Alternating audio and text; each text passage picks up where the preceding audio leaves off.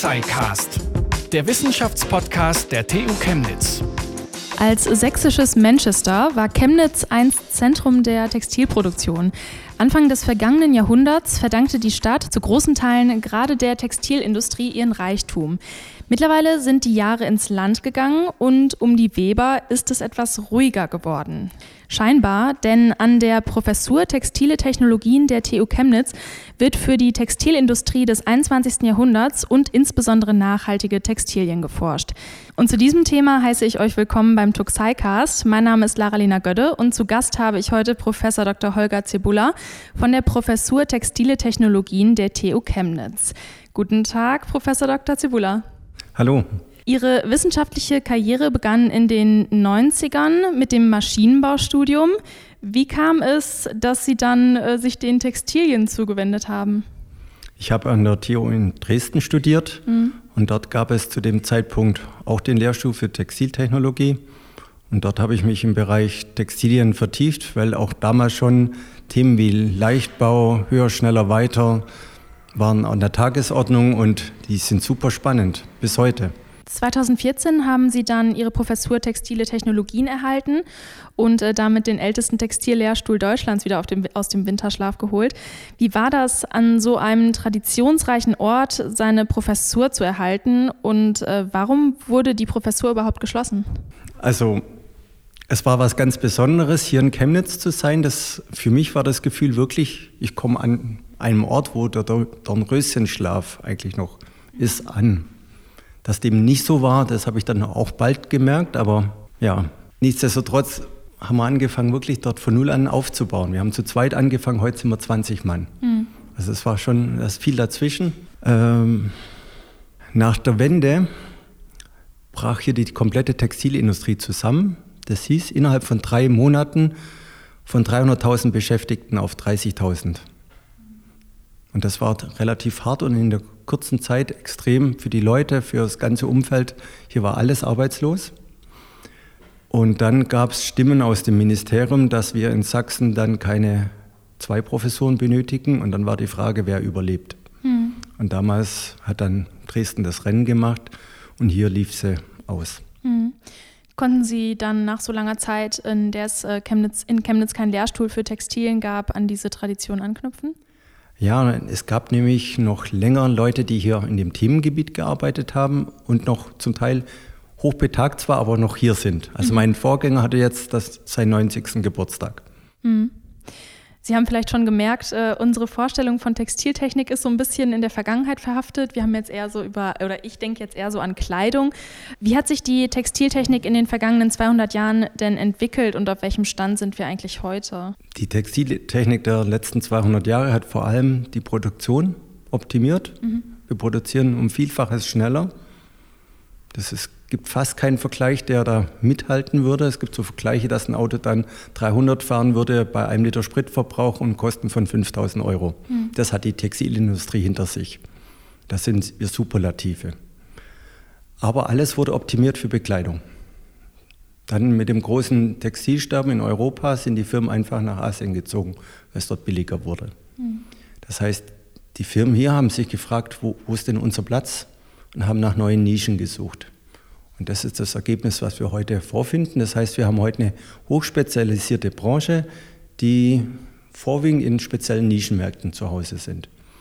Da kann man sich immer noch nicht so richtig was drunter vorstellen. Das geht dann los von ähm, textilen Filter, wo Wasser gereinigt werden kann oder ja, momentan mit Virus alle möglichen, ja auch kleine Bakterien, Viren ferngehalten werden können durch textile Filter. Das geht hin zum Katalysator vom Auto. Das geht weiter bei den Verstärkungsstrukturen für Verbundbauteile aus Glasfasern und Kunststofffasern. Das geht hin zu Bandbreite ist so groß, also da muss man überlegen, was gibt es noch alles da. Aber mhm. relativ viele Dinge. Medizintechnik haben wir ganz viel, künstliche Organe, die auf textilen Grundlagen gezüchtet werden, künstliche ja, Venen, Arterien. Das ist der Bereich der Medizintechnik. Dann haben wir den Faserverbundbereich, dann haben wir den Baubereich, ähm, Kohlenstofffaserverstärkter Beton, Wir verstärken genauso Holztragwerke. Was ist denn davon der Vorteil? Also warum sollte man da Textilien verwenden? Bei, bei welchem konkreten Beispiel? Also ähm, jetzt zum Beispiel in, beim Bauen zum Beispiel. Warum sollte man da textile Materialien verwenden und nicht irgendwie Beton oder so? Wenn wir einen kohlenstofffaserverstärkten Beton uns anschauen, dann können wir zum Beispiel größere Spannweiten realisieren, mhm. weil die Eigenmasse geringer ist. Das ist der erste Punkt. Und der zweite Punkt ist, dass wir die Wandstärke reduzieren können. Klassisch, wenn wir einen armierten Beton haben, haben wir irgendwo unseren Stahlträger. Der braucht einen Mindestabstand nach außen, so grob zwei Zentimeter. Das heißt, meine Mindestdicke ist grob fünf Zentimeter, mhm. wegen Korrosion des Verstärkungsmaterials. Dieses Thema entfällt und dann sind wir bei einer Wandstärke von vier Millimeter. Mhm. Und das ist jetzt ein schönes Beispiel, wo man dann ähm, sieht, was geht. Das könnte zum Beispiel heißen, ein fertiges Plattenelement für ein Parkhaus wiegt statt 70 Kilo noch 20 Kilo. Ich brauche kein Montagegerät mehr, sondern ich kann es alleine einhängen und montieren. Mhm. Das wäre ein schönes Beispiel. Oder eine Brücke, wo ich einfach statt 10 Meter Spannweite plötzlich 30 Meter realisieren könnte.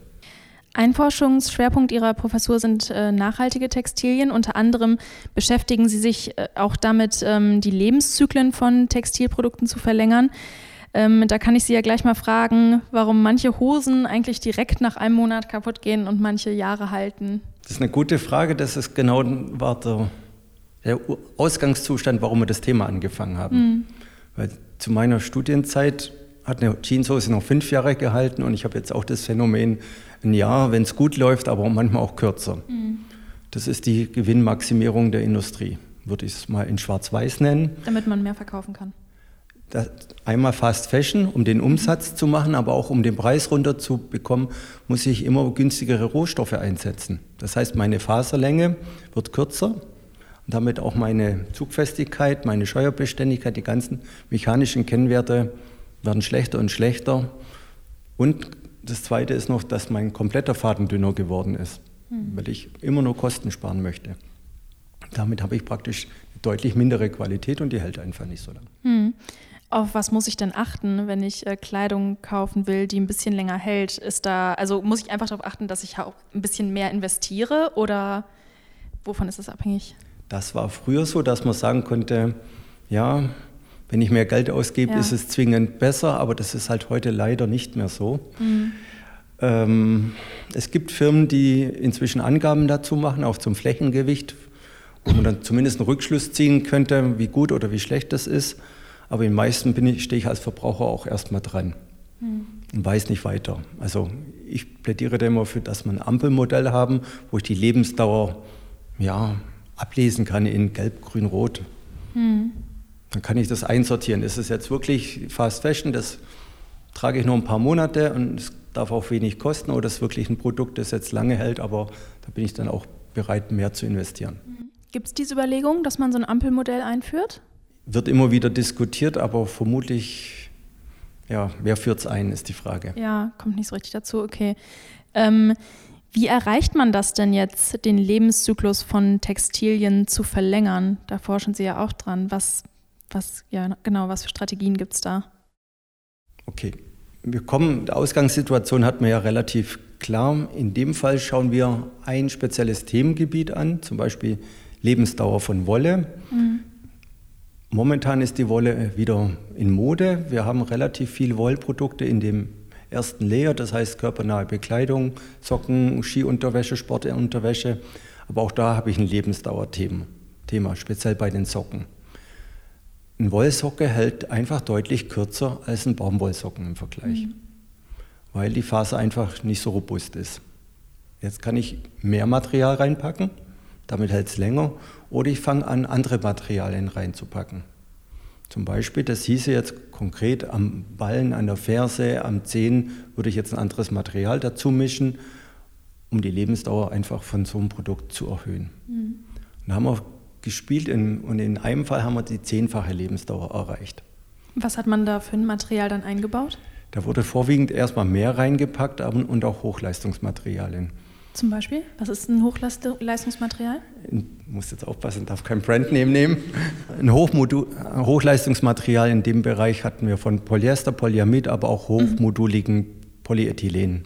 Also keine Naturmaterialien dann mehr quasi? Nein. Okay, sondern synthetisch hergestellt. Okay. Genau. Mm, Konsumgewohnheiten, die spielen natürlich auch eine Rolle, muss man irgendwie auch mit bedenken. Macht es denn überhaupt Sinn, eine Hose zu haben, die zwar zehn Jahre hält, die man dann aber eh nicht mehr anziehen möchte, weil sie dann irgendwann auch so ein bisschen aus der Mode gerät? Das muss man ja auch irgendwie mit bedenken. Ja, aber wenn ich jetzt eine Jeans anschaue, dann ist die ja halbwegs zeitlos. Ja, das stimmt. Äh, dort würde es sehr gut passen, aber generell müssen wir uns von dieser Fast Fashion und dieser ständig neuen Mode wieder zurückentwickeln, dass wir mehr Basics tragen. Mhm. Weil eins der Hauptthemen in der Nachhaltigkeit ist, wir haben grob 10 Milliarden Kleidungsstücke pro Jahr, die wir produzieren. Mhm. Und es sind, wenn wir es ganz grob runterbrechen, ein bisschen unter 30 Kilo neue Kleider pro Jahr pro Europäer. Mhm. Und das ist viel zu viel. Mhm. Und da müssen wir weg von. Ja. Ähm, gerade Fast Fashion ist da ja so ein Begriff, den Sie auch gerade erwähnt haben. Also Kleidung ist so günstig, dass man sie irgendwie maximal ein, zweimal trägt.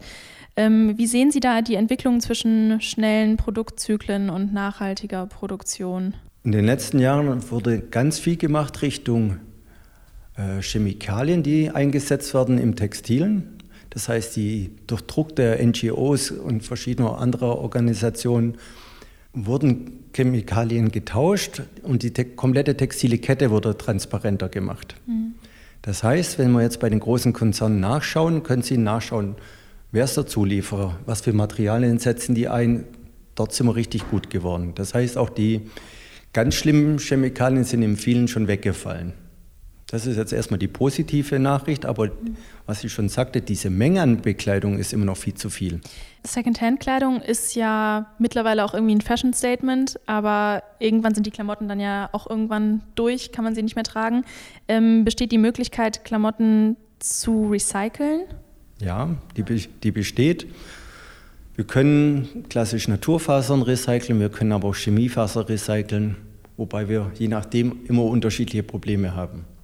Zum Beispiel, wenn Sie jetzt Ihre Jeans wieder hernehmen, dann ist die zwar 100% Baumwolle, steht so im Etikett, aber die Wirklichkeit heißt, bis ein paar Prozent kann ich Fremdwasser reinnehmen und damit ist der Nähfaden zum Beispiel aus Polyester, was mich nachher beim Recyceln stört, weil zum Beispiel, wenn ich ein neues Produkt draus mache, hat das ein anderes Färbeverhalten. Das wäre dann ja auch vielleicht ein Problem so von den Wollsocken, wo dann irgendwie noch eine Verstärkung drin ist, oder? Die kann man dann nicht so gut recyceln. Deswegen sind wir auch dort in verschiedene Richtungen, in, in Sorten rein oder nur Naturfaser, die ich theoretisch auf meinen Kompost werfen kann, dass wir dort 100% Sorten rein sind oder in Naturfasern, wo ich es dann wirklich in den natürlichen Zyklus zurückbringe und in dem Thema Mischfaser auf wirklich Lebensdaueroptimierung, was die Technik hergibt. Mhm. Weil Ist-Stand heute ist, dass wir circa ein bisschen unter 50 Prozent Naturfasern haben, vorwiegend Baumwolle. Und der Rest, über 50 Prozent, damit sind schon Chemiefasern. Mhm. Das heißt, momentan, wenn wir beschließen würden von heute auf morgen, wir machen nur noch Naturfasern, würde die Weltmenge nicht reichen an mhm. Fasern. Deswegen sind wir heute erstmal gezwungen, auch synthetische Fasern einzusetzen. Deswegen habe ich gesagt, fangen wir jetzt erstmal an, das zu optimieren, um von dieser Menge runterzukommen. Dabei denkt man ja erst immer mal so, wenn man an nachhaltige Kleidung denkt, vielleicht an so einen Wollpulli, an so einen ganz natürlichen Wollpulli. Aber das ist gar nicht mal unbedingt so das Nachhaltigste, oder? Wenn ich das jetzt richtig verstanden habe. Das ist ein ganz schwieriges Thema, ja. weil je nachdem, was ich genau im Fokus habe, schneidet das eine besser oder das andere besser ab. Mhm. Also der CO2-Footprint ist von der Chemiefaser meist vielleicht sogar besser als ein anderer. Wasserverbrauch bei Baumwolle ist extrem hoch. Dann bei tierischen Fasern ist man die Bedingung, wie halte ich die Tiere, Mooling, solche Themen dahinter, Monokulturen. Wenn wir dann wieder zurückblicken, wie war es früher? Wenn der Bauer noch auf die Weiden, wo keine Kuh mehr raufpasst, das Schaf hingestellt hat, war das einfach ein Nebenprodukt völlig in Ordnung. Mhm. Aber mit unseren heutigen Monokulturen funktioniert das Ganze nicht. Das heißt, Naturfaser gleich nicht zwingend nachhaltig. Das ist ganz wichtig, dieses, dass das auch in die Köpfe reingeht. Aber ja. Aber da gibt es auch, auch bestimmt irgendwie so äh, Rechnungen, dass man halt mal alles zusammennimmt und irgendwie einberechnet, so was für eine Fläche braucht das, äh, wie viel Wasser braucht das und so. Gibt es da nicht irgendwelche Zahlen, dass man sagen kann, so das ist jetzt wirklich das nachhaltigste Material oder ist das wirklich schwierig, das zu sagen? Da streiten sich auch die Fachleute. Da streiten sich die Fachleute. Okay. Ja, es ist wirklich nicht ganz einfach, weil es, je nachdem, wo ich meinen Fokus hinlege, ist es nicht eindeutig. Mhm. Ich kann fast die, zu jeder Faser sagen, in dem Punkt ist sie die beste. Also muss man es eher aufs Produkt runterbrechen. Bei nachhaltigen Textilien ist so ein Ansatz ja auch Cradle to Cradle. Können Sie das für die Hörerinnen und Hörer noch mal erklären, was das bedeutet? Sinngemäß ja Ursprung zu Ursprung. Genau. Heute denken wir erstmal in der, Name sagt schon, textilen Kette. Das heißt, ich gehe von der Faser aus, dann über Faden, über Fläche mhm. bis hin zum fertigen Produkt. Und bei Cradle to Cradle wird schon im Entwicklungsprozess daran gedacht, was passiert am Ende des Zyklus wieder mit dem Material, dass sie vorne wieder reinkommen. Als Beispiel beim Cradle to Cradle nehme ich eine Polyesterfaser, eine recycelte, das heißt, die hat einen Lebenszyklus hinter sich als Flasche und danach nochmal als Faden. Aber danach kommt sie normal wieder in die thermische Verwertung. Das heißt, wir haben eine Schleife mehr. Mhm. Bei Cradle to Cradle wird aber in Endlosschleifen gedacht. Das heißt, ich möchte mein Produkt so zu Beginn schon haben, dass, ich, dass es endlos verwertet wird. Mhm. Das könnte zum Beispiel sein, indem ich eine Zellulosefaser nehme, die habe ich als Kleidungsstück, am Ende löse ich sie wieder auf, spinne neue Fasern, so könnte das zum Beispiel in diesen Endloszyklus gehen. Mhm. Ähm, bei Nachhaltigkeit spielt ja aber auch äh, eine soziale Komponente eine Rolle. Gerade in der Textilindustrie ähm, hat man ja immer mal wieder von schlechten Arbeitsbedingungen gehört. Ähm, inwieweit wird das mit einberechnet? In, in das Gesamtthema Nachhaltigkeit? Genau, ja. Okay, da muss man immer genau überlegen oder das klären, von was sprechen wir denn genau. Mhm. Unser Fokus ist, sind nicht die sozialen Themen erstmal, sondern eher die Technik dahinter. Mhm. Wobei seit Rana Plaza passiert viel auf der Welt, auch in dem Punkt. In Bangladesch haben wir eine, ja, grob eine Verdoppelung der, des Einkommens der Mitarbeiter, aber es ist immer noch die Hälfte von, dem, von der Existenz. Das heißt, wir sind dort auf dem Weg und es passiert auch was. Auch der Fokus der NGOs liegt zwischen deutlich mehr darauf, aber wir sind noch lange nicht dort, wo wir hin müssen. Hm. Ähm, die Textilproduktion ist ja eine der globalisiertesten Industrien. Ähm, wie sind da die oder wie ist da die Zusammenarbeit und der Wissenstransfer mit Unternehmen und Instituten in produzierenden Ländern wie jetzt der Türkei oder Bangladesch? Der Wissenstransfer funktioniert gut, weil die Firmen, die zum Beispiel die Chemikalien liefern, die kommen vorwiegend auch aus Europa und damit ist es ein Automatismus. Mhm. Aber wir waren in einem Vorzeigebetrieb in Bangladesch der auch Cradle-to-Cradle-Produkte schon im Portfolio hatte. Es war beeindruckend. Aber der Chef fuhr das dickste Auto, wo ich dann sagte, dieser Mindset ist null angekommen. Für die ist das ein Businessmodell und da muss man noch extrem viel Gedankenarbeit machen, dass die wirklich sagen, wir wollen ein Land haben, das nachhaltig ist. Wir wollen die blauen Flüsse nicht mehr haben. Wir wollen wirklich, dass unsere Menschen wieder gesund sind in dem Land. Und das ist noch ein weiter Weg. Hm. Sprechen wir mal über die Materialien an sich. Ähm, am besten wären da ja eigentlich Fasern, die ohne Erdöl auskommen, wo jetzt keine Felder benötigt werden, ähm, auf denen eigentlich sonst Nahrungsmittel wachsen, die robust sind, aber gleichzeitig auch leicht äh, zu verarbeiten und dann am Ende einfach entsorgt werden können oder recycelt werden können. Gibt es diese perfekte Faser? Haben nee. Sie die schon gefunden? da müsste ich, glaube ich, nicht mehr arbeiten gehen. aber Sie sind auf der Suche danach? Ja, definitiv sind alle auf der Suche, aber das ist ein Spannungsfeld. Mhm. Wenn wir jetzt nochmal die Fasern einteilen, wir haben die tierischen, da haben wir auch Landverbrauch. Wir haben die klassischen Pflanzen, da haben wir ebenfalls Landverbrauch. Oder wir haben halt die Chemiefasern, wo wir Erdölverbrauch haben. Mhm. Und jetzt können wir überlegen, welchen Weg gehe ich jetzt hier. Aber mhm. einen müssen wir gehen. Mhm.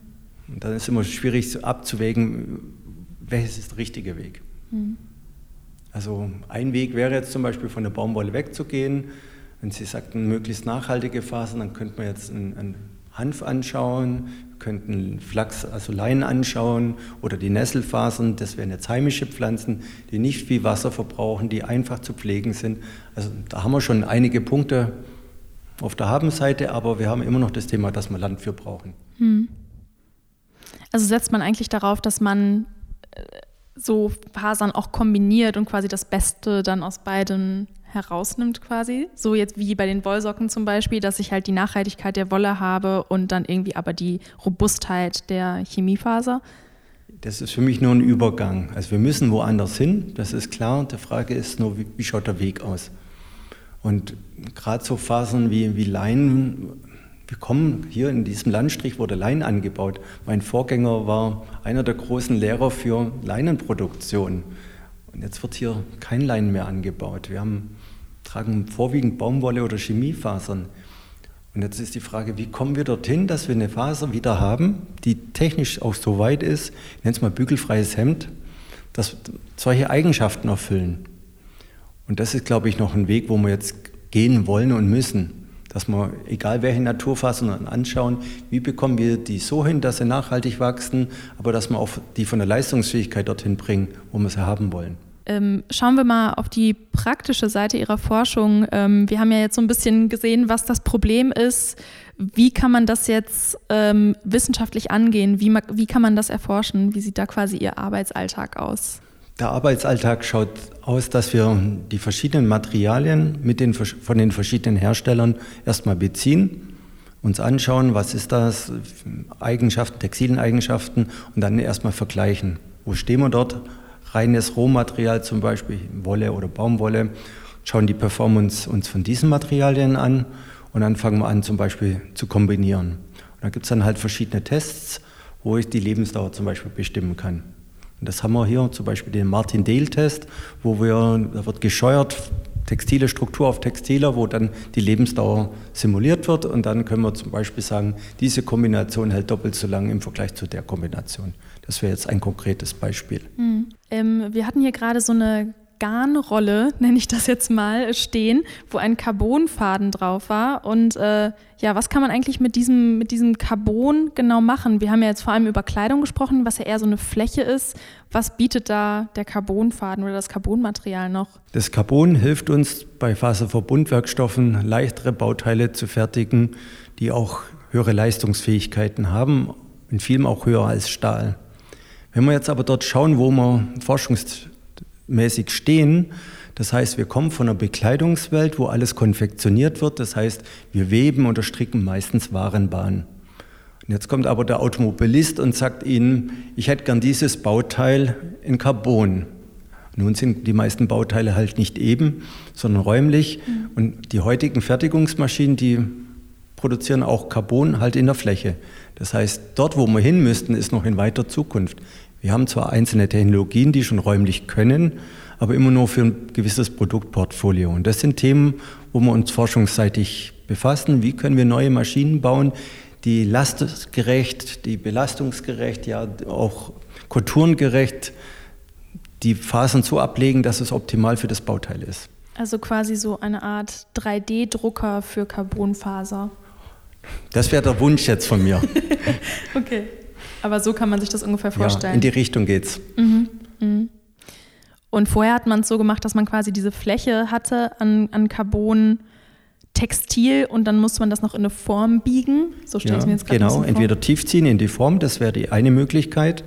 Oder die zweite ist über Konfektionierung. Ich habe Carbonfläche in der Ebene, mache im 90-Grad-Winkel dazu mhm. das zweite Element, vernäht es oder ja, das wären so Beispiele, wie man dann wirklich konfektionstechnisch hingeht. Dann kommt es in Autoklaven oder wird injiziert.